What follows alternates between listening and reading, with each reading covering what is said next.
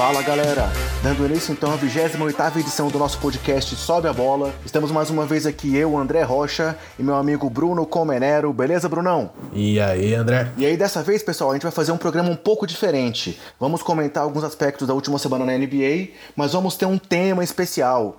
É um tema histórico e ao mesmo tempo muito atual, que é a rivalidade entre Lakers e Boston Celtics. É, vamos abordar essas duas equipes, falar um pouco sobre o passado delas, e aí, para falar sobre o passado, passado, conseguimos dois convidados mais do que especiais, que são o Renan Ronchi e o Vitor Camargo, do Na Era do Garrafão. É um podcast muito legal que fala sobre a história do basquete como um todo, não só de NBA. Eles abordam todo tipo de, de, de, de fato histórico, é, já abordaram basquete feminino em alguns programas, até mesmo basquete em cadeira de rodas, teve um programa especial deles sobre isso. Então é, vale a pena conferir, eu indico para vocês aí o Na Era do Garrafão.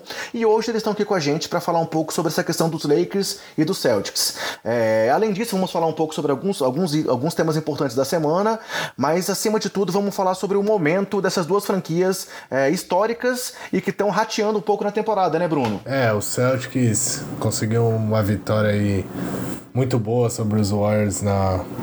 Tá quentinho, né? Pelo menos pela, na nossa gravação aqui, a gente gravando na quarta noite. É, conseguiu uma vitória, mas depois de um momento complicado, o Kyrie Irving muito questionado, sendo que é o melhor jogador da franquia. E do outro lado, o LeBron James sofrendo, passando por maus bocados junto do Los Angeles Lakers. E acho que não vai dar para eles não, mas vamos falar mais sobre isso aí mais para frente. É, e aí, pessoal, para quem não acompanhou nossas últimas edições ou para quem ainda não tá por dentro do que tem acontecido aqui no nosso podcast, é, só alguns avisos rápidos. É, o projeto do Sobe a Bola, do qual o podcast fazia parte, é, deu um tempo, deu uma pausa. Então, assim, é, o site do Sobe a Bola não está mais sendo atualizado. Tem muita coisa lá legal, muita informação, muitos posts é, com dados históricos. Então, o material continua disponível lá, mas aquele projeto como um todo está pausado. Então, continuamos com, com o podcast, é, com o nome de Sobe a Bola por enquanto. Deve vir mudança aí em breve. Estamos trabalhando aí um novo conceito para o nosso podcast, mas por enquanto seguimos com o nome de Sobe a Bola. E aí quero deixar para vocês a lembrança de onde encontrar nosso material. É, o nosso conteúdo é divulgado primariamente no Anchor, no endereço anchor.fm barra sobe a bola. Lembrando que Anchor se escreve A-N-C-H-O-R. E além disso, tudo que a gente está produzindo está sendo nas nossas redes sociais, é, tanto no Twitter quanto no Facebook, com o nome Sobe a Bola Pode. É, tudo junto, sobe a bola, pode. Então, quem quiser acompanhar lá os nossos comentários, é, alguns, alguns comentários é, online durante os jogos, algumas coisas que a gente tem compartilhado por lá, é só procurar nossos perfis no Twitter e no Facebook. E o podcast do Anchor migra para os principais agregadores, é, incluindo Google Podcast, iTunes, Spotify, Castbox é, e por aí vai. Então, o podcast segue a todo vapor e nós estamos aí preparando novidades para vocês em outros rumos também. Vamos falar já do que interessa então, Bruno? Vamos falar de NBA? Vambora, que hoje a gente tá com dois caras monstros demais aí que manjam muito de, de questões históricas, como você já apresentou. Os caras falaram muito, acho que o pessoal vai gostar bastante.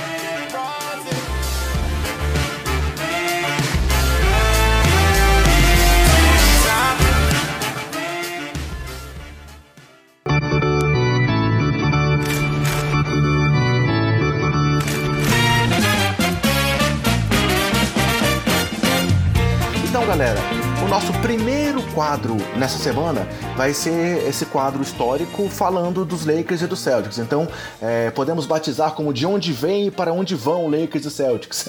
falando um pouco aí do histórico e da temporada. E aí, para começar então, vamos já de cara ouvir um áudio que o Renan Ronchi, é, lá da Era do Garrafão, como a gente já comentou, trouxe pra gente falando lá desde o começo dessa rivalidade nos anos 60 até os últimos duelos aí que aconteceram nas finais já aí de 2008 e 2010. Vamos ouvir um pouco aí do que o Renan preparou pra gente.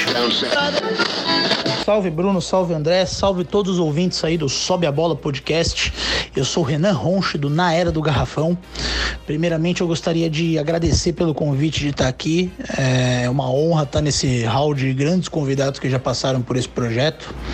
Queria aproveitar também para elogiar e parabenizar o trabalho de vocês. Eu acho que todo conteúdo independente precisa ser valorizado e o projeto de vocês é muito bom, então continuem. E bom, falar de Lakers e Celtics é um prato cheio para quem é apaixonado por história do basquete, né? É a maior rivalidade da NBA, é talvez o, a maior rivalidade dos esportes americanos. E é uma rivalidade que se constituiu de forma diferente, porque normalmente rivalidades são entre dois times, costumam ser entre dois times que estão próximos geograficamente, né? Então são times que estão muito perto, logo eles se enfrentam mais vezes, porque eles jogam ou as mesmas competições, ou o calendário exige que haja mais jogos entre eles. A base de torcida dos dois normalmente está muito próxima, né? Porque os jogos são transmitidos para essas mesmas regiões, então rivalidades costumam ter um início muito local. O que é totalmente diferente de Celtics e Lakers, porque eles estão praticamente um em cada canto dos Estados Unidos. Mas é, eles têm muita história individual, né? Os dois juntos têm quase metade de todos os títulos da NBA e eles já se enfrentaram em 12 finais, né? Então a história deles começa, na verdade, nos anos 60, que é onde se constituiu talvez a rivalidade, porque o grande time da época era o Boston Celtics o Boston Celtics do Bill Russell, que ajudou a moldar as bases do basquete moderno em vários sentidos, um tema que não vale tanto abrir aqui agora. Mas eles eram um grande time, né? É só você ver a quantidade de títulos que eles venceram para entender o porquê. É, eles surgiram principalmente depois, no final da época do Lakers em Minneapolis, quando a, a dinastia do George Mikan já tinha já estava para acabar. E, e o Will Chamberlain, que era o grande rival do Bill Russell, ele estava no leste, né? Então, o início da rivalidade dos dois não tem tanto a ver, dos, dos franquias, não tem tanto a ver com a rivalidade dos dois jogadores. Porque se o Lakers e Celtics se enfrentaram em sete finais nos anos 60, somente uma o Will Chamberlain estava jogando pelo Lakers. O, o, Chamberlain jogou a maior parte do, do, da carreira dele em Filadélfia, né? Parte pelo Warriors, parte pelo 76ers.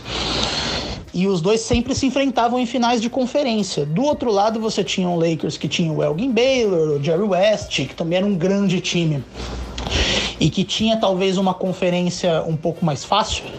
Então eles se enfrentavam muito em finais, só que o Boston Celtics era amplamente superior ao Los Angeles Lakers. Isso acabou criando uma história bacana entre os dois, é, porque e inclusive ajudou a, a aumentar um pouco a popularidade da NBA, porque a NBA era uma liga muito recente e muito carente de grandes histórias, de grandes narrativas, né? Hoje a gente tem várias históricas, né, que a gente pode sempre resgatar quando acontece alguma coisa. Na época não tinha nada. Então, para a NBA foi muito importante tanto a rivalidade Lakers e Celtics como a rivalidade do Bill Russell com Will Chamberlain. E depois você tem a junção dessas duas grandes histórias em 1968, que é quando o Lakers contrata o Will Chamberlain muito pensando em eu preciso de alguém para parar o Bill Russell né? E, e quando, ele, quando isso acontece, você tem as finais de 1969, que é a única final que tem do, entre Lakers e Celtics que o Chamberlain tá jogando pelo Lakers, que o Lakers era o grande favorito para vencer aquela série. Era um time que nitidamente era melhor que o Celtics. Já o Celtics já tinha o Auerbach aposentado, Bob Cousy aposentado, Bill Russell em fim de carreira. Lakers tinha um mando de quadra. Era, tem, é, aquele, é um jogo famoso que o jogo que é uma série que foi a sete jogos.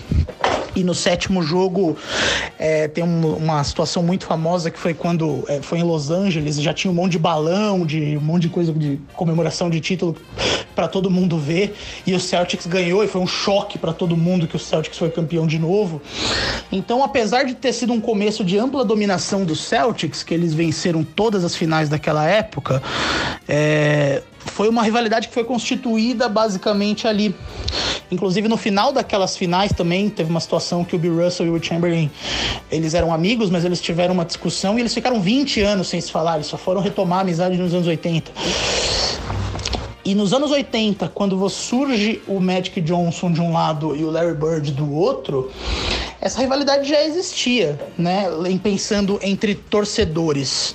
Tanto que é quando surge aquela famo aquele famoso grito do Beat LA, que é em 1982, né? Antes ainda até deles de Celtics e Lakers voltarem a se enfrentar em finais que é quando o Celtics está enfrentando o 76ers na final de conferência, que também é, é uma grande rivalidade da NBA. E o 76ers está para vencer o, o Celtics e chegar nas finais, e é o que acontece. E quando tá para acabar esse jogo, que é em Boston, a torcida de Boston com, começa a cantar pro time do 76ers, Beat LA, Beat LA, que é quando surgiu esse grito que é muito famoso. Então, é, isso é só para mostrar que essa rivalidade ela é, é, bem antiga. E os anos 80, essa. Bom, eu acho que eu não preciso explorar muito o que aconteceu nos anos 80, porque a maior parte das pessoas já sabem, mas a rivalidade do Boston Celtics e do Los Angeles Lakers, somado a uma série de fatores que não vem ao caso abrir aqui, ajudam a popularizar a NBA após os anos 70, que foi um período muito ruim para a liga, de uma forma que dá para dizer até que salvou a NBA e ajudou a construir a liga que a gente conhece hoje. Então a rivalidade Celtics e Lakers sempre foi talvez a narrativa que mais ajudou a NBA a crescer enquanto liga, o basquete a se desenvolver enquanto liga. E já nos anos 80, a vantagem numérica em, em, confrontos foi do Lakers, né? O Magic Johnson ganhou duas finais do Celtics, Celtics ganhou uma do, do Lakers. E eles ainda se reencontraram duas vezes na, nos anos já para 2010, 2008, né? Já com a geração do Kobe, do Paul Gasol, contra a geração do, do Paul Pierce, do Kevin Garnett, do Ray Allen. Então é uma rivalidade muito rica, com muitas dinastias, muitas histórias boas. E independente de os times serem fortes ou fracos, é, é sempre um jogo que a gente para para olhar, porque é um jogo muito importante em todos os sentidos. Beleza, muito obrigado e até a próxima. Então, galera, como vocês viram aí, é uma rivalidade que tem muita história para contar. É, são duas equipes, as duas equipes que são mais vitoriosas na história da NBA, né, Bruno? É, o Boston é o time com mais títulos, 17 títulos, enquanto o Lakers tem 16. E falando só da rivalidade, são 12 finais entre essas, essas duas equipes, sendo que os, os Celtics venceram 9 desses confrontos e os Lakers venceram 3. É, mas desde o começo havia muita disputa e muito equilíbrio entre os dois times, né, Bruno? Ah, sem dúvida. É, Boston também pegou uma, uma era muito boa ali no começo, né? Com o Bill Russell, como, como citou o Renan brilhantemente e acho que ali serviu para eles abrirem um pouco mais de vantagem é, nessa questão de títulos e de títulos não porque títulos eles têm um a mais só mas essa questão de um contra o outro de, de confrontos um contra o outro o Boston conseguiu abrir uma vantagem ali. E depois ali nos anos 80 que foi quando as coisas começaram a pegar fogo mesmo com o Magic Larry Bird e, tantos outros jogadores que passaram para Karim é, ali que as coisas começaram a pegar fogo, já no, no, na parte dos anos 2000, onde cada um ganhou o título, as coisas já se acalmaram um pouco, mas a gente sabe que essa é sem dúvida a maior rivalidade dos esportes americanos.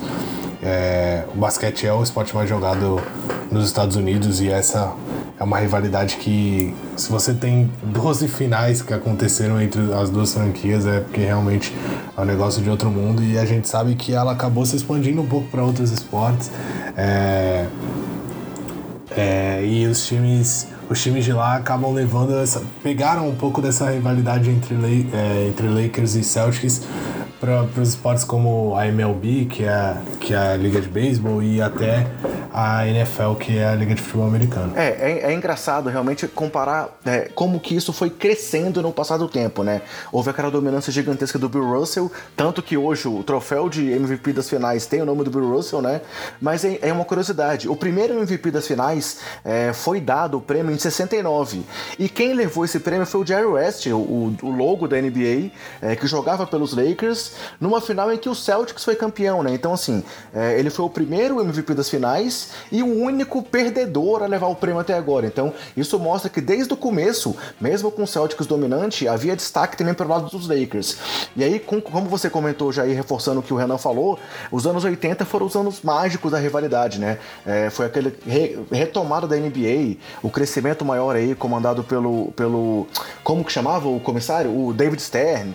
É, aproveitou-se ali daquele momento, criou essa rivalidade que já tinha desde o tempo da universidade entre o Bird o Magic, e isso veio para a NBA com força total. É, até um, abrindo um parêntese, né? A gente, isso foi uma coisa que a NBA tentou reviver com o Carmelo e com o LeBron mais para frente, né? Tentaram trazer os dois grandes nomes, criar uma rivalidade próxima lá ao que foi o Bird e o Magic, não deu muito certo, até pelo fato do Carmelo não ter, não ter conseguido resultados. Não deu nada certo, né? Resultados tão um consistentes, pouco. né? Mas assim, a NBA vive tentando isso. E aí é engraçado que eu, eu li uma, uma, notícia hoje que o Trey Young deu uma declaração de que ele e o Doncic podem reviver essa rivalidade de Bird Magic. É, é, por enquanto parece um pouco de pretensão, mas vamos ver se por acaso o calouro tem um pouco de razão. É, então, galera, assim, essa aí foi uma análise um pouco mais do primeiro período e já vamos emendar agora com um segundo comentário que é do Vitor Camargo, que também é, trabalha lá Na Era do Garrafão, né? Também apresenta o podcast junto com o Renan e também tem o perfil do Two Minute Warning. Então, é, é dá para seguir esses dois perfis lá para ouvir o que o Vitor tem para falar com a gente. E ela abordou um pouco mais da história recente da rivalidade, chegando a falar também do momento atual dos, dos times dessa temporada. Vamos ouvir agora então aí um pouco da visão do que o Vitor trouxe pra gente. E aí, André, beleza, cara? Ouvintes, prazer enorme estar aqui participando desse episódio com vocês. É, eu e a minha parceria aí no, na era do Garrafão, que é o Renan, a gente fica muito feliz pelo convite, por estar falando de um assunto que é ao mesmo tempo tão atual e tão eterno quanto a rivalidade entre Celtics e Lakers, né? Acho que o Renan já passou aí com vocês uma, uma boa parte falando sobre como surgiu essa rivalidade, o auge dela nos anos 80, quando você tinha. Não só a rivalidade foi muito importante muito presente por causa da questão Magic Bird, mas a própria importância que ela teve para a liga, né? Uma coisa que definiu, pro bem ou mal, a década que estabeleceu a NBA como a NBA que a gente conhece. Então, ela realmente aí é a rivalidade mais importante da, da NBA nesse sentido. Vai ganhar um episódio eventualmente inteiro lá na era do Garrafão, mas para completar então aqui o, o que o Renan falou, a, a, rivalidade ela deu uma, uma caída né, nos anos 90, depois que aqueles times grandiosos desmontaram. O Kareem aposentou em 88, o Bird e o McHale caíram muito rápido por questões físicas, Magic aposentou em 91. E os anos 90 foram um pouco difíceis para essas franquias, né? Pro Boston acho que um pouco mais difícil. O Lakers ainda conseguiu o cheque mais no final da década para pelo menos voltar a ser relevante. O Celtics ainda conseguiu no começo dos anos 2000 uma final de conferência e tal. Mas em geral, são dois times times que tinham perdido, de certa forma, protagonismo. E quando o Lakers vai recuperar esse protagonismo nos anos 2000, o Celtics não tá à altura de responder, né? Como eu disse, teve uma final de conferência que eles perdem pro Nets, mas nunca foi um grande time. Isso era, um, em parte, fruto de um descompasso grande entre leste e oeste, onde o oeste era grande de conferência e o leste era muito mais fraco, então mais fácil de você chegar longe. Não tinha as potências que nem o, uh, o Duncan e o Spurs, o Kings lá do Chris Webber, o próprio Lakers do Shaq do Kobe, etc. E a rivalidade vai mesmo retomar ali no final da década, né? Quando depois de um miolo de anos 2000 muito duros, o Lakers fora dos playoffs e o Kobe jogando com aqueles times horríveis, que é Smush Park, Chris Min, é, Vlad Radmanovic, etc. E o Celtics também é, tentou tancar pelo, pelo Duran, não deu certo. E a rivalidade vai voltar pro, pro primeiro plano quando os dois times fazem duas trocas muito bombásticas por dois grandes. É grandes alas de força, que são o Gasol no caso do Lakers e o Kevin Garnett no caso do Celtics, dois futuros Halls da Fama que imediatamente catapultam é, os dois times para o topo das suas conferências. Os dois, inclusive, vão ser campeões já em 2008, que foi o ano que esses dois caras chegaram e vão se encontrar na final, que é uma dose que eles vão repetir de novo em 2010. Acabou dividindo, né? Cada um levou para uma das finais, o Celtics levou em 2008, o Lakers levou em, em 2010 e embora não fosse exatamente os times no auge, né? O, já era o, o, o Lakers realmente o melhor era de 2010 que de 2008. 2008 ainda tinha acabado de chegar o Gasol. No caso do Celtics de 2010, o pessoal estava, além de estar mais velho, o próprio Kobe e o Gasol já eram mais velhos, mas o Garnett vindo de lesão no joelho. Só o fato de ser Celtics e Lakers já traz um sabor especial para a rivalidade, ainda mais no, acho que no caso da série de 2010, que o Lakers foi campeão, por, pelo fato de ir a sete jogos, decidido com bolas milagrosas no final. Então foram séries muito, muito folclóricas. Lakers. E a partir daí os dois times meio que deram uma, uma caída, né? Os dois times viveram aí um processo não de reconstrução, mas uma reformulação. O Lakers só agora com o LeBron realmente está saindo, o Celtics já está indo longe num leste fraco por um pouco mais, mais de tempo. E acho que esse ano, justamente pela ida do LeBron pro Lakers, que voltou a colocar o Lakers em evidência, o Celtics já está há mais algum tempinho, voltou a trazer essa, essa rivalidade pro primeiro plano, né? O Celtics tem o Kyrie, o Lakers tem o LeBron, então teve essa questão da, da que os dois seriam brigados, não se davam muito bem em Cleveland. E eu acho que um elemento adicional que contribuiu para essa rivalidade foi a questão do Anthony Davis, né? Que são supostamente os dois times que estão realmente disputando o Anthony Davis, Celtics e Lakers. Então a rivalidade assumiu até aquele aspecto do tipo, ah, é, quem ganha essa corrida, né? É uma questão quase pessoal, assim como os times brigam por títulos, Celtics e Lakers estão brigando pelo Anthony Davis com unhas e dentes. E eu, a meu ver, o fato do grande rival ser o outro time nessa disputa aumenta a, o nível das ofertas e aumenta a vontade desses times de pegar o Anthony Davis talvez mais do que se disputassem com um time de menor rivalidade, né? E é possível que a gente ainda não tenha visto o último, a última palavra dessa rivalidade. O Lakers tem aí mais três anos de LeBron, em teoria, pelo menos três, por causa do contrato dele. O Celtics está uma, uma grande bagunça agora por causa de questões internas e tudo, mas ainda são times que têm boas peças de troca, bons jogadores jovens e que ainda podem vir a assumir um papel de protagonismo nas próximas temporadas, se nessa eles decepcionaram dos dois lados. E de certa forma, vale destacar também que o cenário esportivo americano está colocando muita rivalidade Boston-Los Angeles em primeiro plano, né? A World Series desse ano foi entre Boston Red Sox e o Los Angeles Dodgers, que acabou com a vitória do Red Sox. E a final da NFL, né, o Super Bowl, foi entre Patriots, que é o time de New England, que é, é Boston, e o Los Angeles Rams. Então, de novo, é, isso veio pro primeiro plano. Muita gente, inclusive, tá torcendo por um Celtics e Lakers na final para dar a tripladinha, digamos assim. Que não vai, acho que não vai acontecer no final das contas, mas é, se as pessoas gostam de narrativa, essa é uma narrativa muito fácil porque ela tá muito presente no nosso imaginário e na forma como a NBA foi construída.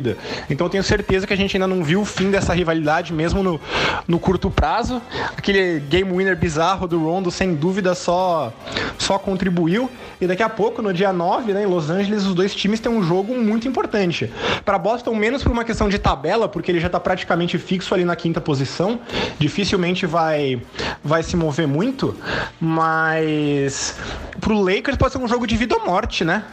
Afinal de contas, o Lakers já está muito atrás, tem um jogo decisivo contra o Clippers segunda noite, acho que é quando ele tá gravando esse podcast, então talvez seja meio velho, mas se ganhar aí, ele ainda tem que passar por uma tabela difícil. O jogo contra a Boston é uma vitória obrigatória. Eu tenho certeza que os dois times vão entrar muito pegados para isso e vão e vão fazer o seu melhor aí, não só pelo que eles têm a ganhar, mas por, pelo que essa vitória significa para os dois times e dois times que precisam é, dessa moral.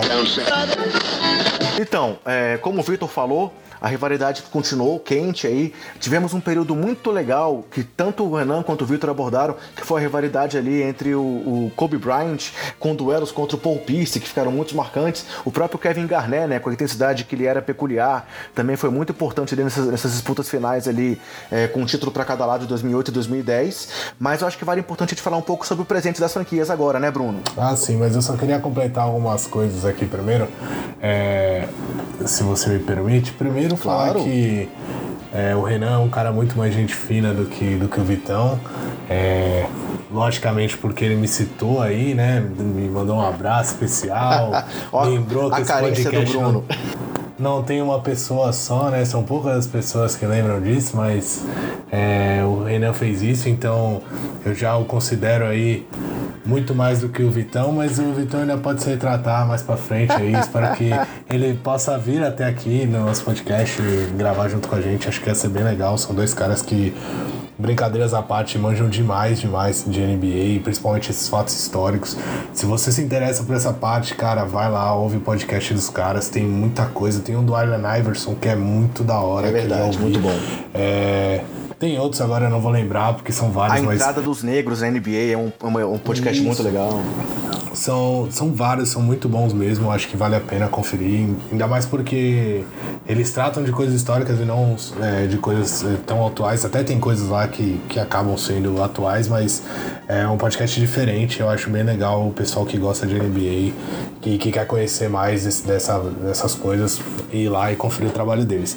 E a segunda que eu queria falar é outra dica, além do podcast do, da, na Era do Garrafão, é um especial da ESPN. Quem tem o ESPN, uh, Watch ESPN, né? O, o aplicativo do celular, tem acesso a isso procurar lá o 30 for 30, né? Acho que é isso o nome. Do Boston Celtics contra os Los Angeles Lakers. É, é bem grande, eles dividiram até em três, em três pedaços a série. Mas, cara, aquele. Essa, essa série deles que eles fizeram é espetacular. Mostra, mostra como os caras eles realmente se odiavam, sabe? Era tipo sangue nos olhos, era vou entrar lá para matar ou morrer todo ano, era o, o Lakers pensando no Celtics. Isso eles tratam bem dessa rivalidade dos anos 80, né? Que foi o ápice da, da rivalidade entre os dois. Então, eram os caras só com sangue nos olhos, entrando lá um ano após ano, um só pensava no outro e a torcida envolvida. A gente que tem o futebol aqui no Brasil como é, como esporte principal e a gente vê muito disso, sabe? De rivalidades muito fortes, né? sei lá, Grêmio e Inter no Sul, é, Corinthians e Palmeiras aqui em São Paulo, até o Vasco Flamengo no, no Rio de Janeiro, que são, são coisas assim, tipo, estratosféricas, a gente não consegue nem medir, são às vezes é até passa do às vezes não, normalmente passa do limite, né? E nos esportes americanos isso não é assim tão comum, pelo menos a gente não vê tanto. E se você vê essa série aí, você vai ver como é que era, era uma coisa bem do jeito que a gente trata o futebol aqui, os caras queriam. Era meio que tipo, a gente pode perder o campeonato, mas a gente tem que ganhar deles. Era tipo, era tipo uma coisa tratada assim, era um campeonato à parte entre os dois. Então, quem puder conferir, eu eu tenho certeza que não vai se arrepender, porque vale a pena. É bem, bem longo, mas é um relato bem completo. Tem entrevista com jogadores. Foi um trabalho bem legal da ESPN vale a pena conferir. Ótima dica, Bruno. Eu vou trazer também uma, uma memória afetiva de como que eu conheci essa rivalidade. É, que foi num joguinho, cara, num, num, num jogo que tinha para PC, que era o Lakers vs Celtics. Assim, eu lembro que eu era molecote lá, quando eu comecei a assistir NBA, é, ainda não tinha esses videogames tão atuais como hoje, né? E assim, eu lembro que eu jogava com meu irmão o joguinho para PC de Lakers vs Celtics, e que era muito marcante o gancho do carimbo do Jabbar, que era uma jogada imarcável no jogo, e assim, é, para mim, eu sempre tentava, sempre tentava jogar com os Lakers para poder fazer aquela jogadinha com o Jabbar, que era uma jogada impossível de se marcar. Então, é, desde aquela época, realmente era uma reforçada até mesmo em outras mídias. Então, é, vale a pena retomar isso para falar um pouco da temporada atual. É, como eu estava comentando é, é, antes dos, dos seus dois apontamentos, é, os dois times meio que reviveram essa, essa rivalidade antes da temporada começar com a ida do LeBron para Los Angeles. Desde o ano passado, o Kyrie tinha ido para Boston já, inclusive saindo do lado do LeBron lá em Cleveland, e a, com a ida do LeBron, meio que, que o, a mídia como um todo falou que esse ano a rivalidade ia estar com força total, porque ainda havia toda aquela questão envolvendo o motivo da saída do Kyrie, se ele estava num clima legal com o LeBron ou não. Então, esse é o ano da, da rivalidade está sendo retomada. Não se sabe se isso vai permanecer por muito tempo, né? Porque o próprio Kyrie aí tem essas dúvidas se ele vai continuar em Boston, mas acho que para esse ano, aquele primeiro jogo entre os times mostrou que realmente tinha coisa, é, tinha lenha para queimar, né, Bruno? Ah, o jogo mostrou sim, mas é, acho que o Kairi. As declarações dele já trataram de, de tirar um pouco o peso de tudo isso. Acho que o pessoal queria mais é que ele botasse fogo mesmo e, sei lá, acho que o pessoal queria que ele falasse que odeia o Lebron e que ah, ia tacar fogo no Lebron, mas ele acabou indo lá pedindo desculpas pro Lebron. Acho que meio que fazendo um meia-culpa, falando que agora ele entendia como era difícil é, você ter o peso de uma franquia, ainda mais é uma franquia que todo mundo espera que vai disputar títulos, como eram os Cavs do LeBron até a temporada passada. Ter esse peso todo nas costas, ele viu como era difícil, a torcida do Boston cobra ele. É, muita gente falando que o time estava jogando melhor sem ele do que com ele. É, os playoffs do ano passado, onde ele se machucou e o time foi bem, quase eliminou o LeBron James sem ele, então levou o LeBron lá a sete jogos. Então eu acho que ele, ele fez ali um, um meia-culpa mesmo e, e acabou voltando atrás em coisas que ele disse sobre o LeBron na hora de ele, que ele criticou lá, disse que jogar com o LeBron era muito complicado, mas eu entendo um pouco esse lado dele, porque realmente jogar do lado do LeBron, a gente tá vendo que estão sofrendo aí os meninos lá do, dos Lakers. É lógico que eles não estão ajudando, mas é, acho que a gente vai falar um pouco mais sobre os Lakers especificamente. O LeBron tá ajudando menos ainda eles, na minha opinião, do que eles ajudando o LeBron, então acaba dificultando um pouco.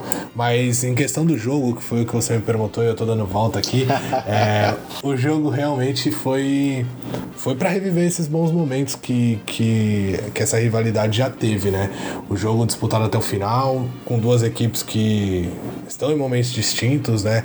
É, o Boston é um time muito mais preparado, é um time que tem muita gente que aposta que pode ser campeão da NBA e o Lakers, pelo contrário, né? ainda mais agora, nesse momento, é muita gente que aposta que eles não vão conseguir nem ir para os playoffs e essa é a aposta mais provável, inclusive.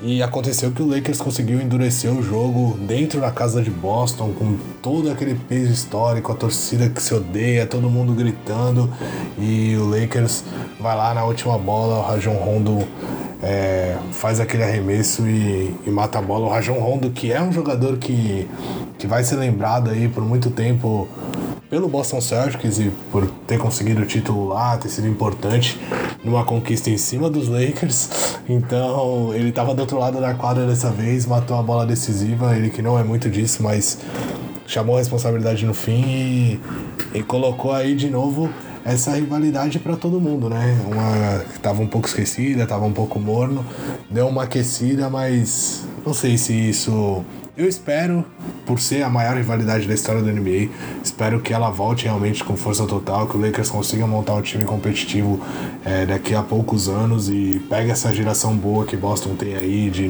de jovens jogadores, se eles não se, se desfazerem deles, e a gente ter outra, outra vez mais alguns capítulos dessa rivalidade, porque eu acho bem legal. É, vale a pena comentar que foi o primeiro game winner da carreira do Rondo, né?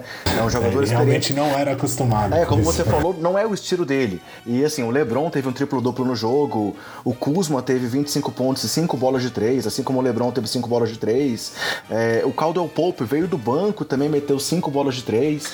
Mas o importante é ressaltar que o Rondo teve ali quase um triplo-duplo com 17 pontos, 7 rebotes, 10 assistências e foi muito bem nos arremessos, né? Ele acertou 7 de 11 no geral e 3 de 4 para 3. Então, realmente foi um jogo em que o Rondo fez a diferença ofensivamente. E aí, mesmo com o Kyrie fazendo 24 pontos, o Jalen Brown fazendo 18 pontos vindo do banco, o Tatum 22. Então, assim, é, mesmo com o Boston jogando bem naquela partida, que é uma coisa que a gente vai comentar aí que tem sido um, um, um algo que o Boston tem oscilando muito, né? O time não tem vindo muito bem. Naquele jogo, o Rosier fez 19, o Daniel Tais veio do banco com 20 pontos. Então, assim, foi um jogo que o Boston jogou bem, mas que no final, meio que a experiência ali do LeBron e do Rondo garantiram a vitória por 129 a 128. Então, é, é, é importante comentar que foi um jogo à altura da rivalidade. E aí é importante agora então a gente esquecer um pouco da partida em si e vamos passar a comentar o momento das equipes. Como você falou, elas têm momentos bastante diferentes.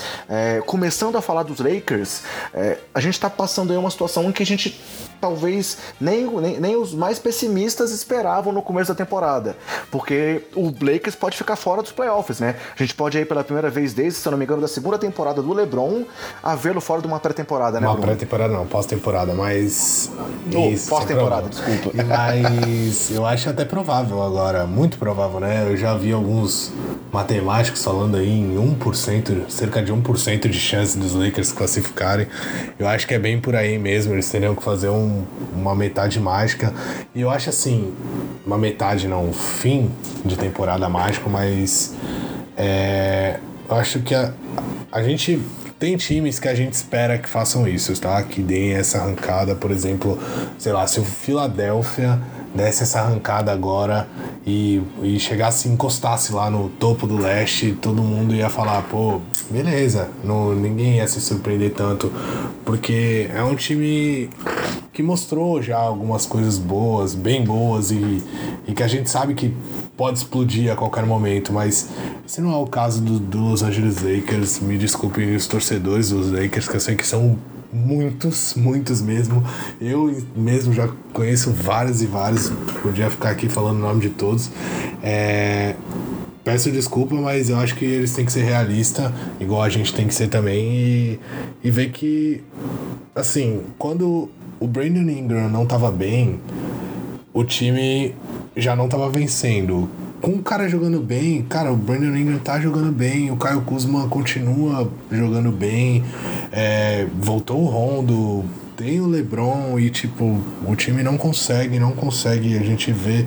Eu vejo o jogo da, sei lá, da depressão de ver os jogos, porque realmente o time parece apático. E aí depois é, eu acho que o, o, fora da quadra ainda tá pior do que o dentro da quadra, sabe? Porque lá você vê o time um pouco sem sentido, e aí você questiona é, um pouco o Luke Walton, é, questiona as peças e as mudanças que, que fizeram o Pelinka e o, e o Magic para pro entorno do LeBron, como eles trataram a situação do, do Anthony Davis e tal, para para ter os jogadores em quadra, mas aí você olha, o LeBron vai lá, fala que o pessoal não tá não tá a molecada não tá, como é que ele falou, acostumada e não sabe o que tem que fazer para estar tá nos playoffs. Cara, e aí depois você vê a entrevista do Brandon Ingram, o cara tá pedindo desculpa, sendo que ele jogou bem, ele jogou, tipo, ele fez o que precisava, ele ele jogou muito bem o jogo, ele acertou muito mais do que ele errou e ele vai na entrevista pedir desculpa pelas coisas que ele errou e que ele falhou. Cara, não, não é assim, não é assim.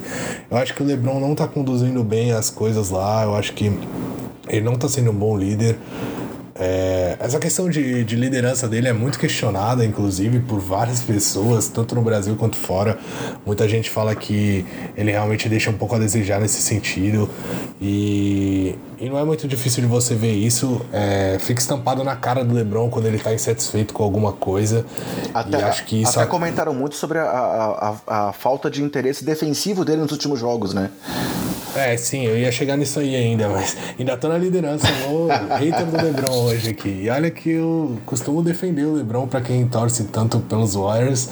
É difícil isso acontecer, mas eu, eu costumo defendê-lo, mas realmente nessa ele não tem defesa. Eu acho que ele não vem sendo um bom líder. É, ele realmente ele é um cara que a gente sabe que ele é muito envolvido em polêmicas na questão da Clutch Sport e tudo mais. É, ele realmente dá essas declarações que eu acho que não são nada boas para a equipe, porque querendo ou não, esses caras que ele tá falando aí são os caras que estão na quadra, são os caras que ele vai depender desses caras para conseguir fazer alguma coisa. Então, para conseguir conquistar uma vaga nos playoffs ou brigar por alguma coisa, então ele não pode fazer isso. Eu acho que ele, um líder nato mesmo, acho que ia chamar o pessoal. O Rondo faz muito mais isso do que ele, se você for olhar, muito melhor. É, nos jogos o Rondo tá chamando o pessoal, realmente tentando levantar moral, conversando, muito mais de boa. O Lebron não, se o cara erra alguma coisa, ele já olha com aquela cara de meu Deus, você é burro demais, por que, que você fez isso? E acho que isso coloca uma pressão desnecessária na molecada, mesmo quando eles estão jogando bem, então isso atrapalha. Vale a pena destacar como é que o time foi, foi meio que esfarelando na temporada, né?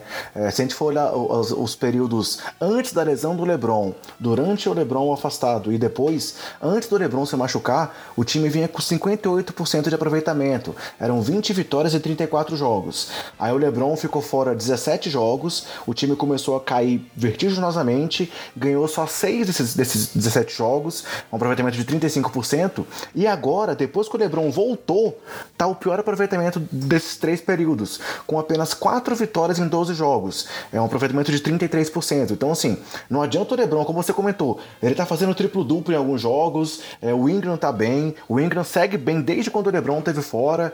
É, meio que deu uma firmada, diminuiu um pouco as oscilações. O Kuzma segue, segue contribuindo, o Rondo segue sendo ali efetivo, mas o time não dá mais liga, né, cara? É, e eu acho que o psicológico deles foi embora. É, quando o LeBron saiu, o time estava em quarto, com essa campanha boa aí de mais de 55% de aproveitamento. Certamente estaria nos playoffs. Eu acho que se ele não tivesse se machucado, talvez a gente nem estivesse questionando mais eles, eles tivessem é, se afirmado durante a temporada mas a, a imprensa americana principalmente botou uma pilha muito grande quando o LeBron se machucou, né?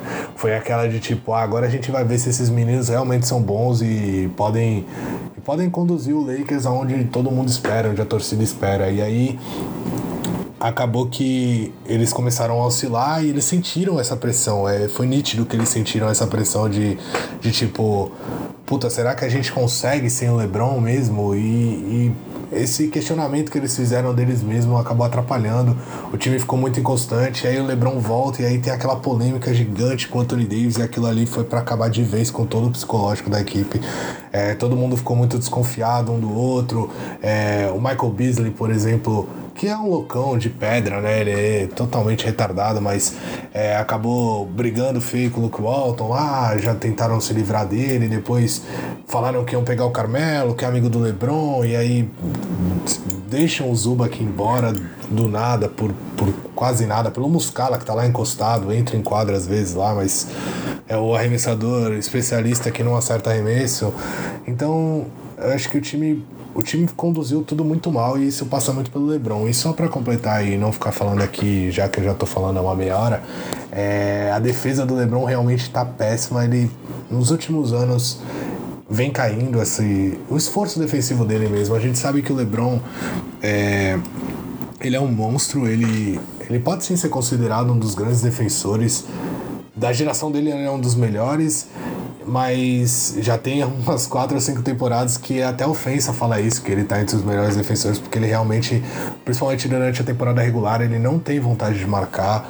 É, teve até um lance engraçado na última partida ali, que acho que foi o Kuzma que empurrou ele para cima de uma marcação. Exatamente, contra os Clippers. Vale a pena comentar assim: o, o próprio Vitor comentou do jogo contra os Clippers, que não tinha acontecido quando ele passou o áudio pra gente. Já aconteceu e foi mais uma derrota num confronto direto contra os Clippers, né? E nesse jogo é o que você tá comentando aí. Teve um lance que o Kuzma empurrou o LeBron para cima do marcador. Meio que rolou uma troca na defesa e o LeBron ficou ali paradão. Aí o Kuzma, moleque de tudo, empurrou o LeBron para marcar. Tipo, uma jogada, sei lá, para mim é uma jogada totalmente surreal. Sim, foi meio que, e aí, cara, você não vai ajudar a gente não? Tipo, vai lá pegar o seu. Se fosse ao contrário, todo mundo ia, tipo, achar normal, mas não é pra isso acontecer, sabe? E teve uma outra, é, um outro lance que também correu na internet, que o LeBron deixou a bola é, até o Rodrigo Alves comentou sobre esse lance, inclusive, é, na transmissão do, do jogo dos Warriors, se não me engano, contra o Celtics, que a gente vai falar um pouco depois. É um lance que o LeBron deixa a bola vir correndo, né, pra, para ter mais um arremesso. E aí ele deixa a bola chegar do outro lado da quadra e ninguém marca ele, ninguém. Todo mundo dá espaço para ele e ele pega a bola e aí você pensa, tá, o LeBron James, o cara infiltra contra qualquer um, o cara é tipo um trator vindo para cima. Ele simplesmente vai pegar a bola e sair correndo para cima da marcação, o Clippers todo aberto, vai fazer uma cesta fácil, conseguir uma falta. Não, ele arremessa uma bola de três que ele nem é tão competente assim nesse tipo de lance, totalmente, sei lá, totalmente fora da, da casinha ali, da, de contexto, aquela bola de três que ele tentou, um arremesso totalmente nada a ver. O Clippers até se surpreende, a marcação nem estende o braço para tentar marcar ele, simplesmente parecia que tava na cara, nítido para todo mundo que ele errar aquele arremesso.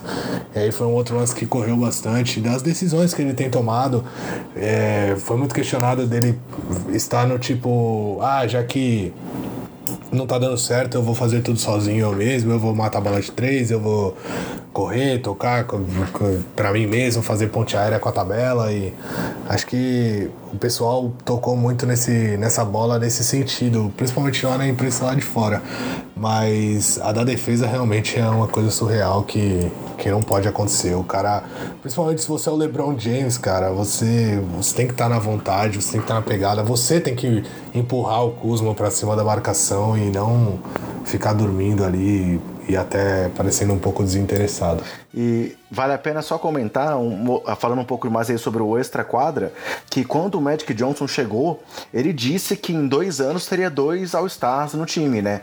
Conseguiu realmente trazer o LeBron. Na época lá da off-season, a gente chegou a cogitar o Magic para executivo do ano, falava assim: ó, oh, não, por mais que o LeBron que queira ter ido para lá, é, é, foi uma, uma, movimentação muito positiva. E aí veio toda essa confusão aí do Anthony Davis, é, a, a, a, a, a Jane Buzz veio a público agora, dizer que todas aquelas possíveis negociações não aconteceram, meio que tentando desmentir para tentar ver se o clima se recupera. É, teve o Pelicans provocando o Lakers, dizendo que meio que estava só testando o mercado. A gente comentou muito sobre isso, esse caso do Davis, a gente já comentou bastante aqui no podcast, então eu não quero me aprofundar muito nisso, mas isso mostra o desespero em alguns momentos do, do, do Magic Johnson para tentar alguma coisa imediatamente. Então, por mais que o contato do LeBron CGI de 4 anos, parece que o, o time tá, tá ansioso por alguma coisa. Tudo bem, já fazem várias temporadas que eles estão fora dos playoffs e pode ser que fiquem mais um ano, então dá para entender a motivação. Mas a bagunça no, no, no, no, front office ali dos Lakers tá fazendo inveja até pro meu Bulls, hein? Ah, com certeza. Seu Bulls tá com. Não querendo me aprofundar, né? Mas tá com um mendigo lá, né? Um mendigo que tá jogando bem. Eles pegaram um lá nas, nas ruas de, de Illinois e Colocaram lá um tal de Robin Lopes, não apareceu na NBA fazer uns 5 anos aí, o cara tá diferente, viu? Mas é uma boa, quem sabe ele não leva lá pra ajudar o LeBron, né? O Magic Johnson vai lá buscar.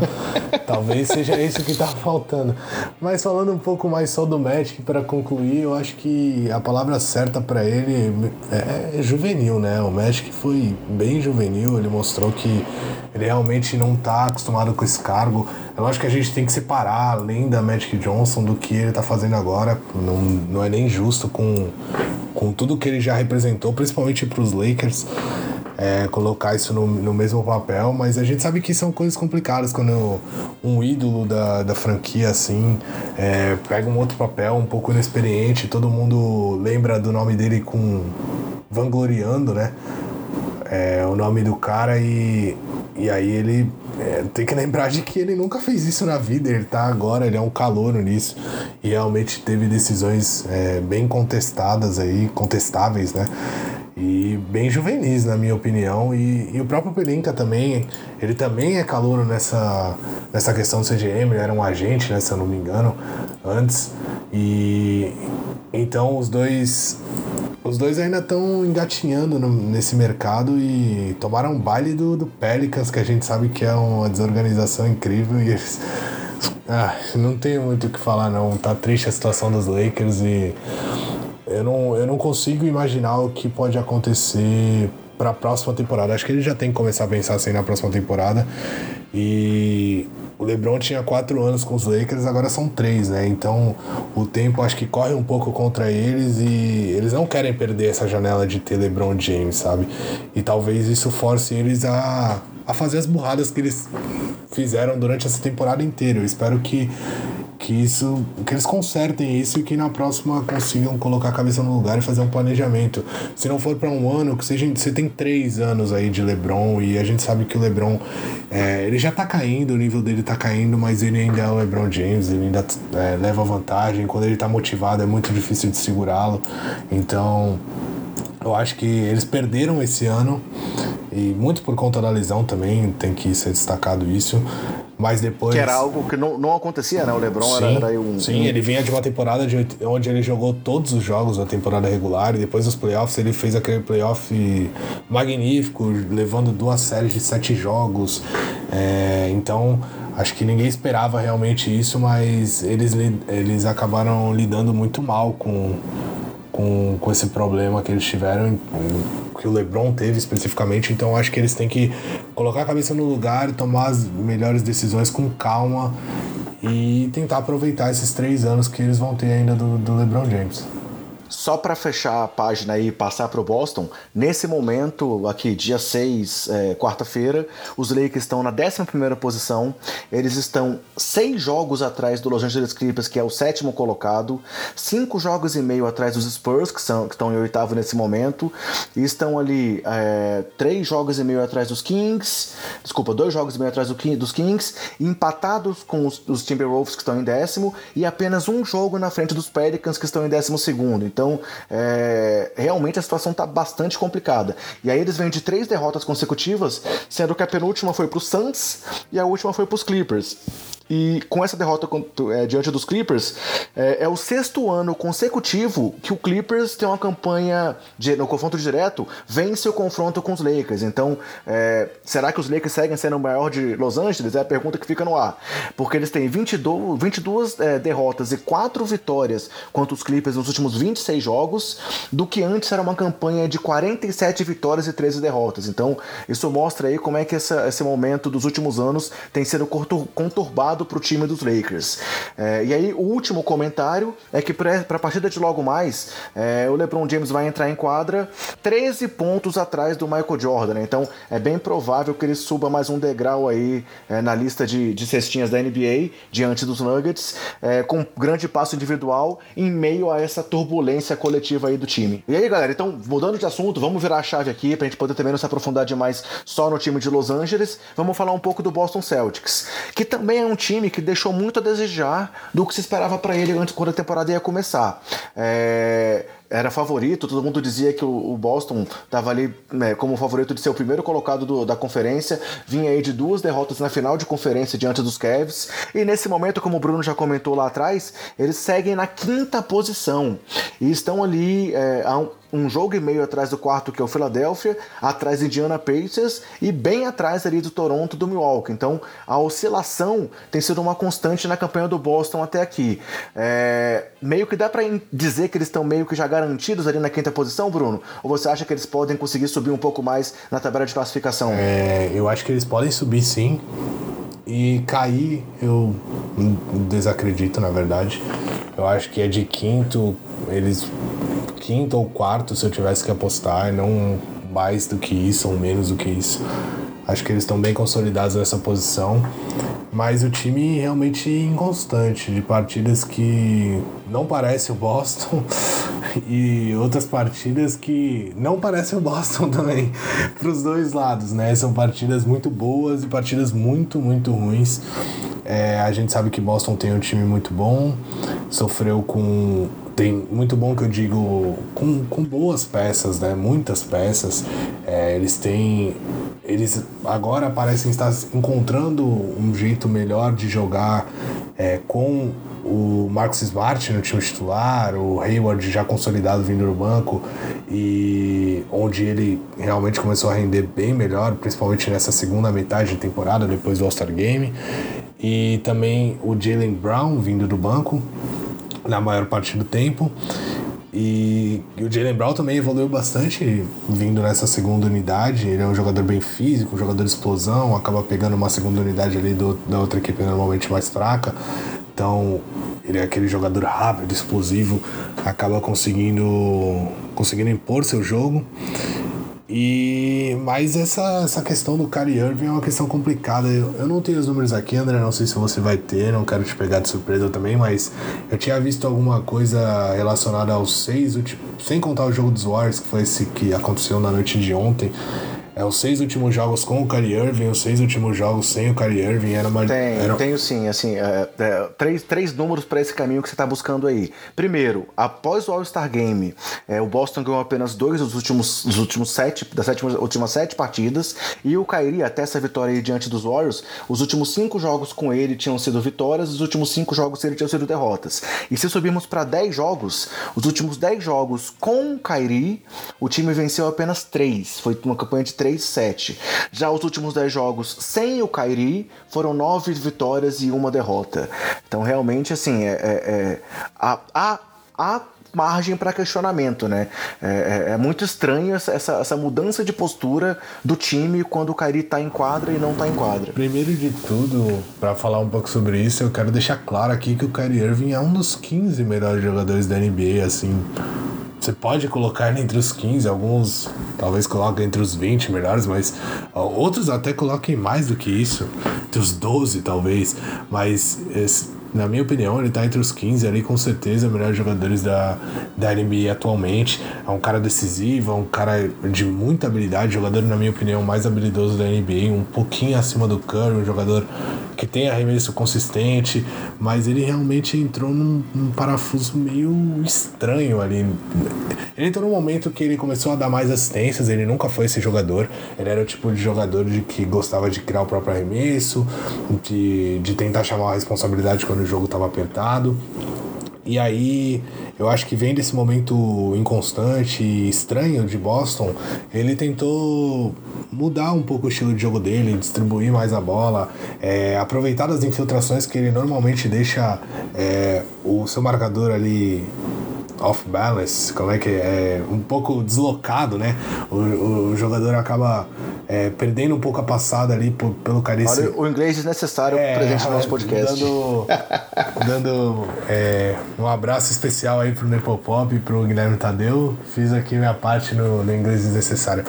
É, mas então ele acaba deixando o marcador um pouco deslocado pelo, pelo fato dele ser muito habilidoso e muito rápido, então ele consegue quebrar a defesa nesse sentido, e aí ele estava aproveitando disso para distribuir jogo para jogadores que um arremesso bom ou consistente.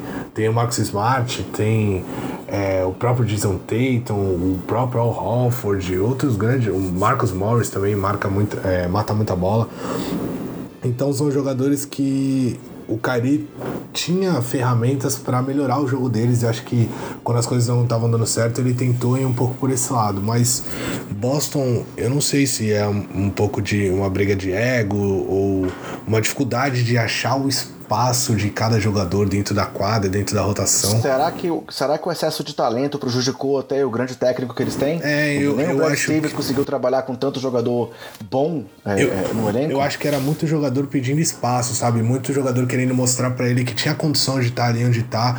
Isso não é ruim, sabe? Eu acho que é uma briga sadia, é uma briga legal, mas talvez ele não tenha conseguido encaixar tão bem o que cada jogador tinha de bom, sabe? É muita gente é, com muitas qualidades, querendo mostrar suas qualidades, e aí eu acho que o Brad Stevens se perdeu um pouco no, no, no jeito de, tipo, esse jogador que tem essas características talvez se encaixe melhor com esse jogador. Eu acho que ele acabou tendo esse até uma metade da temporada ali um, um, dificuldade de, de ler isso, mesmo ele sendo esse treinador brilhante que ele é, e eu não tenho dúvida disso.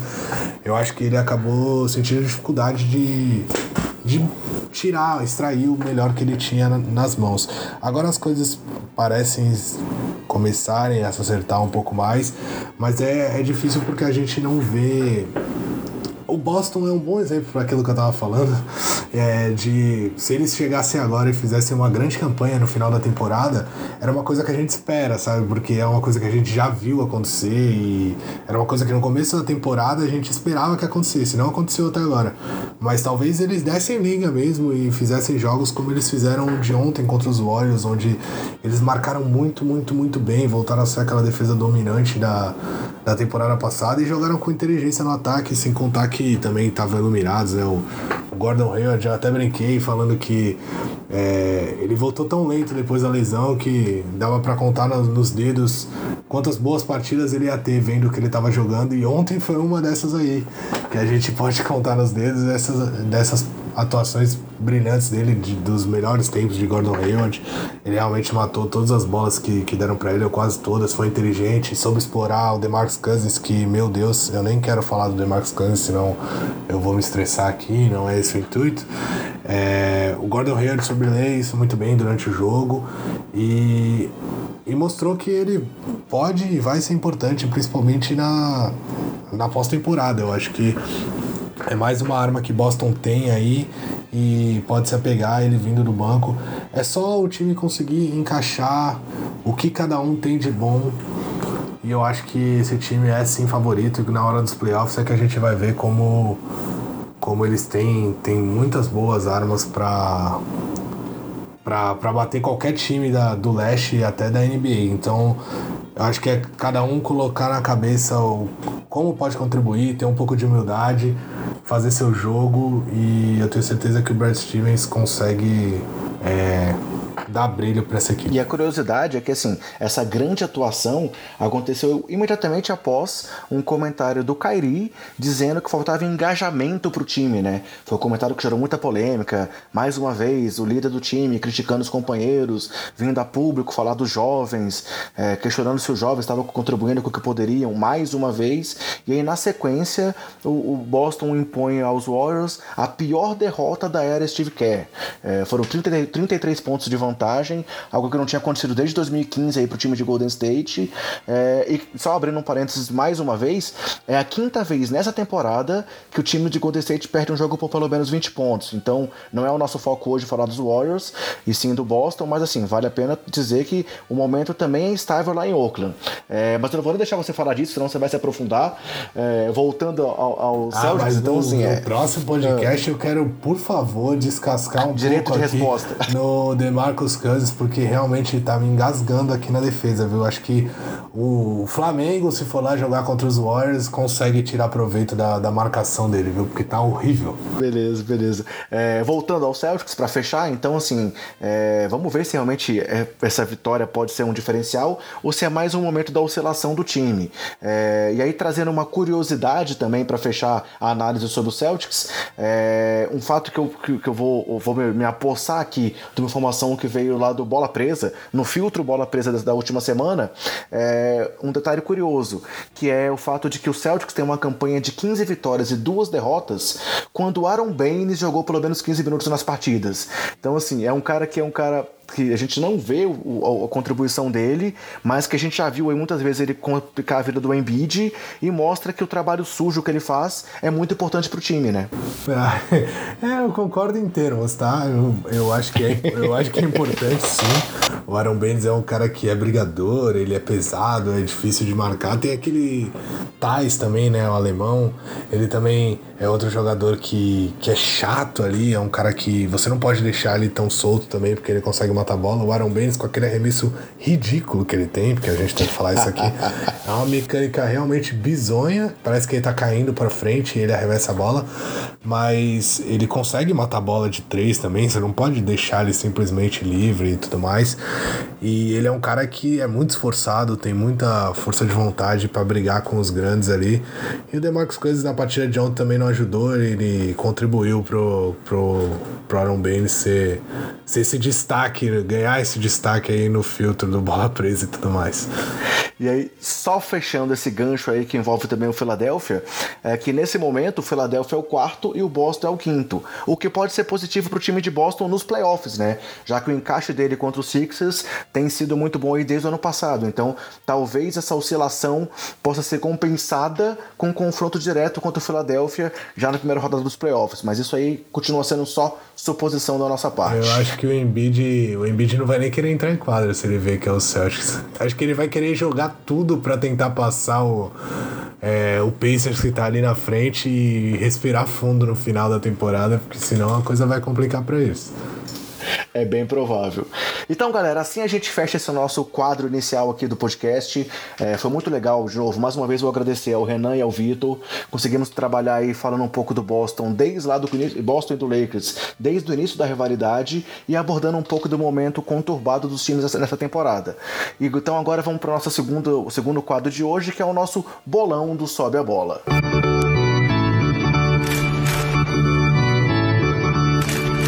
aí, galera, para não perder o, o, o, clima do Boston, Boston versus Lakers, né? É, vamos começar o bolão palpitando pro jogo dessa semana. E o jogo dessa semana não poderia ser outro senão Celtics versus Lakers no dia 9 de março, é, no próximo sábado.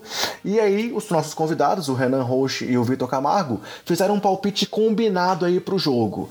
É, vamos ouvir o palpite dos dois.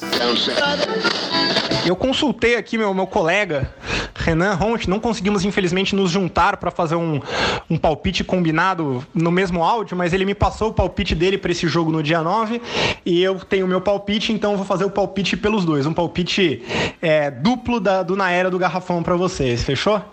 Então olha só, o Renan, ele é da opinião de que o Celtics vai ganhar o jogo, o cestinha vai ser o LeBron James, o líder em rebotes também, e o Kyrie Irving vai ser o jogador com mais assistências. Eu fui por um caminho parecido. Eu acho que o Celtics ganha, o LeBron vai liderar nos rebotes e nas assistências, e eu acho que o Irving vai ser o cestinha. E se eu tô apostando no Celtics nesse jogo, é muito menos porque eu confio no, no Celtics e mais porque eu acho que o Lakers não só tá uma, uma bagunça, mas eu acho que pode se perder pro Clippers aí, tá praticamente eliminado da briga pelos playoffs, talvez já comece a pensar em poupar o LeBron. Então fica aí um grande abraço e um agradecimento pelo convite para participar do, do podcast. Um grande abraço e até a próxima. Então, como vocês perceberam, é, o palpite deles teve uma pegadinha essa semana, né, Bruno? É, o palpite dele, deles aí foi bem do jornalista brasileiro também. Eles deram dois palpites só para complicar nossa vida aqui, ou ajudar talvez, né? Porque a gente pode ser que a gente utilize dessa artimanha aí, né, André? Você achou uma brecha na, nas leis do, do bolão? Sim, sim. Eu tava olhando aqui o nosso regulamento do bolão, e aí aqui no artigo 438 é, tem um item que fala é, que quando os, os, os, convidados fazem um palpite duplo, nós temos direito a fazer palpite duplo também. Então, vou começar contigo para o nosso revezamento aí e te dizendo que você tem direito a dois palpites duplos lá na parte do individual, tá? O vencedor tem que ser, ser Lakers ou Celtics, e aí você pode, em dois dos três quesitos individuais, fazer uma alternativa aí de palpites. Quais são seus palpites, então? Cara. Eu vou. Ah, eu tô em último nesse bolão, né? Já tô. Tô vendo meu navio afundando, então eu vou ser diferente. Ou nem tanto, né, no caso. Mas no caso do vencedor eu vou ser diferente, eu vou de Los Angeles Lakers, pra alegria da, da nação. E vou com três LeBron. Eu acho que o LeBron, ele tá ouvindo tudo que estão falando, ele já não aguenta mais, tá sendo empurrado pelo Kuzma, acho que ele vai ele vai xingar todo mundo lá no final do jogo, ele vai simplesmente botar a bola debaixo do braço, vai fazer um triplo duplo aí de 15 rebotes e 15 assistências e, e fazer 40 pontos. E... Abriu mão do palpite duplo? Vai só de LeBron? Não, não, eu vou, é, não posso abrir mão porque eu sou o último colocado, né? Então, no caso, eu tenho que me prender em qualquer oportunidade de sair dessa desgraça. É, senão você começar, começar a defender Phoenix Suns, Chicago Bulls, essas coisas aqui. Eu não posso ficar assim na rabeira, não. É, eu vou de. Hum, Kyrie Irving nas assistências, ah, não quero ficar indo de Kyrie Irving. E hum, Jason Tatum nos pontos. Um palpite bem diferente. Beleza, então ficou é, LeBron ou Tatum nos pontos, LeBron nos rebotes e LeBron ou. Ah. Eu não vou de Kyrie Irving, não. Eu vou, eu vou de Ra Rajon Rondo, desculpa, nas assistências. LeBron ou Rajon Rondo. E aí o Jason Tatum, só pra não falar que eu sou hater do Celtics, só porque ganhou dos Warriors Beleza, então vamos lá, vou para meus palpites agora aqui. É, eu já ia fazer isso, tá? Mas então vamos aí ver se os nossos convidados vão abrir mais da gente ou se a gente vai conseguir chegar neles. Eu vou postar nos Lakers também. Eu acho que por mais que, que o Lakers seja no momento mais difícil contra o Boston, os caras vão mais uma vez dar o sangue aí. O LeBron vai querer fazer a diferença. Então eu vou postar nos Lakers. É, em pontos, aí eu vou, vou concordar com o Renan e o Vitor. Para mim, o cestinha vai ser ou o LeBron ou o Kyrie. É, em rebotes, eu vou com vocês dois aí, eu vou no LeBron como líder de rebotes. E em assistências, é, vamos lá. Kyrie ou Rajon Rondo. Então, Lakers vencendo, LeBron ou Kyrie como líder de pontos, LeBron líder de rebotes e Kyrie ou Rondo líder de assistências. Beleza? Eu só quero falar uma coisa aqui, acho que vai ficar muito feio se a gente errar tudo de novo, né? Muito feio. Eu espero que isso Aí a gente vai aconteça. ver o LeBron é poupado do jogo. É, não, eu já nem quero comentar sobre isso. No final, lá nos meus agradecimentos, eu vou falar um pouco mais. Mas acho que o pessoal já notou como eu tenho sorte, né? Eu coloquei o LeBron nos três, o LeBron não vai nem jogar esse jogo aí. Pode esperar. E aí, galera, passando então para a revisão da semana passada, o jogo que a gente palpitou na última edição foi o jogo entre Milwaukee Bucks e Utah Jazz, no dia 1 de março, e o nosso convidado na época foi o Giancarlo Giampietro. É, e aí, nós três apostamos uma vitória dos Bucks. E o que que deu no jogo só por conta disso, Bruno? Ah, é lógico que os Bucks perderam, né? A, a gente secou tão bem assim, era óbvio que o Utah ia entrar no modo God e vencer. Então, Boston venceu, desculpa, Utah venceu esse jogo por 115 a 111. É, o Donovan Mitchell foi o cestinha com 46 pontos. Derek Favors liderou em rebotes com 18 rebotes. E aí, assistências, tivemos o Giannis e o Joe Ingles, cada um com 8 assistências. E se a gente for olhar aqui os nossos palpites, é, o Gian tinha apostado em vitória dos Bucks, no Giannis como cestinha, no Gobert como líder de rebotes e no Giannis como líder de assistências. Então ele acabou acertando apenas o Giannis como líder de assistências. Já eu apostei nos Bucks e apostei Giannis em tudo ou seja, também fez apenas um ponto, com Giannis liderando as assistências, enquanto você apostou nos Bucks, Giannis, Giannis e Bledsoe, ou seja, você zerou! Eu aposto no cara e eu tava tão desconfiado que o Bledsoe podia não jogar que eu perguntei para você antes é se o Bledsoe ia jogar e acabou que ele não jogou. Eu não sei se você tinha informações privilegiadas aí, quis me deixar para trás na competição, mas ele realmente não entrou em quadra e aí eu queria dar um agradecimento aí especial, já antecipando meu agradecimento especial ao Christopher que brincou com você lá no Twitter, falando para mim que para você falar para mim que eu realmente não tinha sorte, que isso tinha acontecido de novo, já tinha sido com o Harden, já tinha sido com o Westbrook, já agora tá sendo de novo, foi com o Bledsoe. Espero que não aconteça com o LeBron James dessa vez. É, eu realmente tô, tô meio azarado nesse quesito, mas os últimos serão os primeiros, né? Eu, eu tenho certeza ver, que, que eu vou me recuperar no fim. Então a pontuação atualizada do bolão é os convidados com 39 pontos, eu com 37 e você com 36. E assim fechamos então o quadro do nosso bolão dessa semana. Então, galera, para fechar essa edição, é, pra gente não deixar passar em branco algumas coisas que aconteceram na última semana aí da NBA, eu vou trazer como curtinhas alguns acontecimentos que foram relevantes. E aí, Bruno, se você quiser fazer algum comentário, você me interrompa aí, é, fica à vontade, tá? É, o primeiro assunto que eu queria trazer também envolve o Bruno. foi aquela, aquele game winner absurdo do Dwayne Wade diante dos Warriors.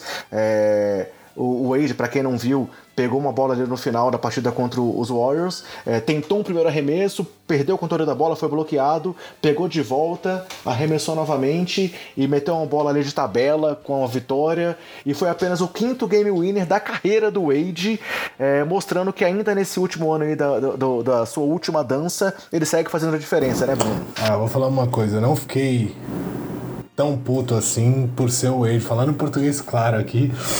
Madrugada sem lei, mais uma, lembra uma lembrança aí aos pessoal do Café Belgrado. É, eu só não fiquei assim tão chateado com o que aconteceu, porque foi o Wade, sinceramente, eu realmente. Quando eu vi a bola caindo, eu falei, tudo bem, o Wade, última temporada dele, é um jogador que eu gosto pra caramba, ele merece tudo isso. Agora, Até o Curry saiu abraçado com é, ele depois do jogo. Não, o pessoal do Warriors realmente ficou, tipo, todo mundo parado, olhando e aplaudindo o que tinha acontecido.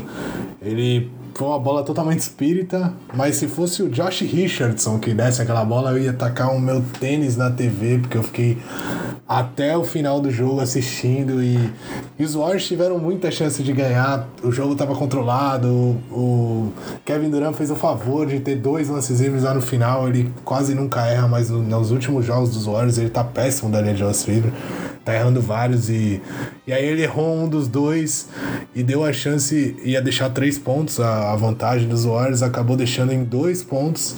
A bola foi na mão do Wade que tava muito quente, principalmente no final do jogo inteiro, ele tava realmente jogando muito bem e tava na noite dele, matou a bola de tabela com uma mão, depois de tomar um toco, faltando 0.2 segundos, a bola saiu da mão dele, então é, eu não fiquei bravo porque o Wade merece esse, jogos como esse. Acho que ele merece mais uma pós-temporada, mesmo que seja para sair na primeira rodada. Ele, ele merece coisas grandes porque ele é um dos grandes nomes da história da NBA. Indo em frente aqui, o próximo, o próximo curtinha envolve o meu time.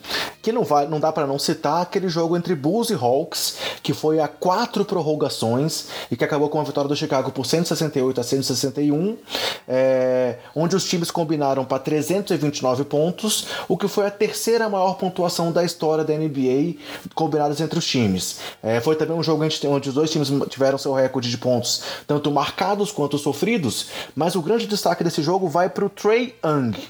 Trey Young, que é o, o nosso calouro aí que a gente é, é, é tem muita gente que diz que ele pode bater o Doncic, mas não vamos entrar nesse mérito também hoje aqui. É, é vale citar alguns recordes que ele alcançou nesse jogo. Primeiro, ele se tornou um dos quatro calouros com pelo menos 35 pontos em três jogos consecutivos. É, ele terminou esse jogo com, se não me engano, 49 pontos. É, isso, né? E ele se igualou então a Bernard King, Michael Jordan e Allen Iverson. Ele se tornou o primeiro calouro da história com 45 pontos e 15 assistências em um único jogo. Se tornou o terceiro com pelo menos 40 pontos e 10 assistências, ao lado do Jordan e do LeBron James. Se tornou o quinto jogador com maior pontuação antes dos 21 anos, é, numa lista que tem Devin Booker liderando com aquele jogo de 70 pontos, LeBron James LeBron James duas vezes e Brandon Jennings com 55 pontos. Então, o Trae Young com 49 foi o quinto jogador com maior pontuação antes dos 25 anos. Ele pontuou ou assistiu para 86 pontos do seu time, que também é um recorde entre os calouros, e chegou ao terceiro jogo com 30 pontos e 10 assistências, igualando LeBron James e atrás apenas de Curry e Jordan, que tiveram cinco jogos como calouros com pelo menos 30 pontos e 10 assistências. Número números é, respeitáveis por Trey Young. Então, galera, além dessa informação do Young, temos duas informações aí do mercado da NBA.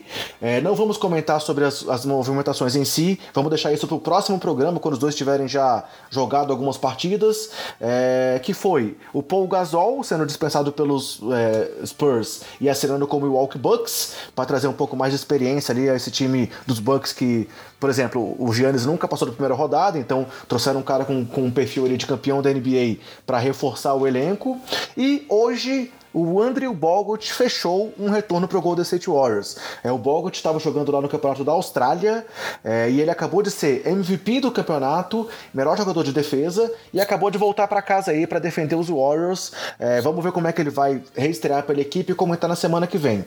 E aí os últimos, os últimas duas, é, os últimos três comentários que eu queria trazer. Primeiro, foi o fato de que o Phoenix Suns venceu o Milwaukee Bucks essa semana pela segunda vez na temporada. Então o time de pior campanha da NBA varreu o time de melhor campanha da NBA nessa temporada para mostrar aí que por que, que esse jogo é tão interessante. É... Outro comentário: o Vince Carter, aos 42 anos, se tornou o primeiro jogador, o, o, jogador mais velho a marcar pelo menos 20 pontos em uma partida no último jogo dos, dos Hawks, e com isso ele se tornou também o 26 da história da NBA. Então o Carter segue aí mostrando também que entre os velhinhos ele é um dos que está mais é, efetivo. E por fim, eu queria te fazer uma pergunta, é, Bruno. Nessa semana o James Harden marcou 58 pontos no jogo contra o Heat. É, você sabe sabe quem tá ali, quais são os jogadores que estão no top 5 de maior, maior pontuação na história do Houston Rockets? Eu não faço ideia, mas acredito que ele, o Lajuon e sei lá quem são os outros. Bem, o primeiro é James Harden com 61 pontos. O segundo é James Harden com 60 pontos. O terceiro é James Harden com 58 pontos. O quarto, James Harden com 58 pontos. E o quinto, James Harden com 57 pontos. Então, com mais um jogo de 58 pontos, o Harden agora domina o top 5 de maiores pontuações com a camisa do, do Houston Rockets. É, não dá para dizer, dizer que o Barba. Será que ele já tá entre. O, já é o maior jogador da história do time? Ah, não, porque tá sem título e provavelmente vai continuar mais um ano aí. Polêmica! Então é isso, assim. Esses são os assuntos que eu queria trazer aqui para nossas curtinhas. É, e aí, já passando por nossos agradecimentos, eu queria só reforçar aí o agradecimento ao Renan e ao Vitor. É, foi muito legal a participação dos dois, mesmo aí no período de carnaval, que adiou a nossa gravação do podcast aí por questões familiares da minha parte e da parte do, do Bruno. Mas os caras foram muito solícitos, é, toparam participar, mandaram esses áudios aí com su um super conteúdo pra gente. Então eu queria agradecer aos dois e agradecer ao pessoal que tá aí ainda apoiando o nosso trabalho nesse momento aí de transição que a gente tá tendo. Continuamos tendo um, um crescimento aí nas nossas nossos plays e peço para que vocês continuem ajudando a gente a divulgar o trabalho. Então, quem gosta do que a gente está fazendo, faz uma propaganda pra gente, que vai ser muito legal cada vez mais alcançar mais e mais pessoas com o nosso podcast, né, Bruno? Ah, sem dúvida. E também entre em contato com a gente, tenta conversar com a gente lá. O, o eu realmente estou sem Twitter é, por enquanto. Provavelmente vou voltar, mas é, ainda tô sem, não, tô mexendo no Twitter. E, mas o André faz isso muito bem. É, tem a página lá no Facebook. Conversa com a gente, manda, manda a sua opinião, manda pergunta. Pode interagir com a gente, a gente está sempre aberto para falar qualquer coisa. Então eu quero é, reforçar o meu agradecimento aqui ao Christopher, que foi um dos caras que, que mandou um comentário lá pro André. O André é, mandou para mim, então eu quero agradecer a ele por ter, por ter trocado ideia com a gente e também agradecer de novo ao Vitor e ao Renan, principalmente ao Renan. Espero que o Vitor da próxima vez lembre que tem duas pessoas aqui no podcast, não é o ego e o alter ego do André só, tá? Então, que ele possa lembrar disso e que possam participar mais vezes, porque são dois caras realmente que manjam demais, são gênios aí é, da podosfera basqueteira nacional. E é isso, André. Valeu, muito obrigado e abração. Valeu então, Brunão. Semana que vem estamos de volta. Galera, desculpa aí pelo atraso essa semana, mas semana que vem voltamos no dia e na hora normal. Abração e até mais.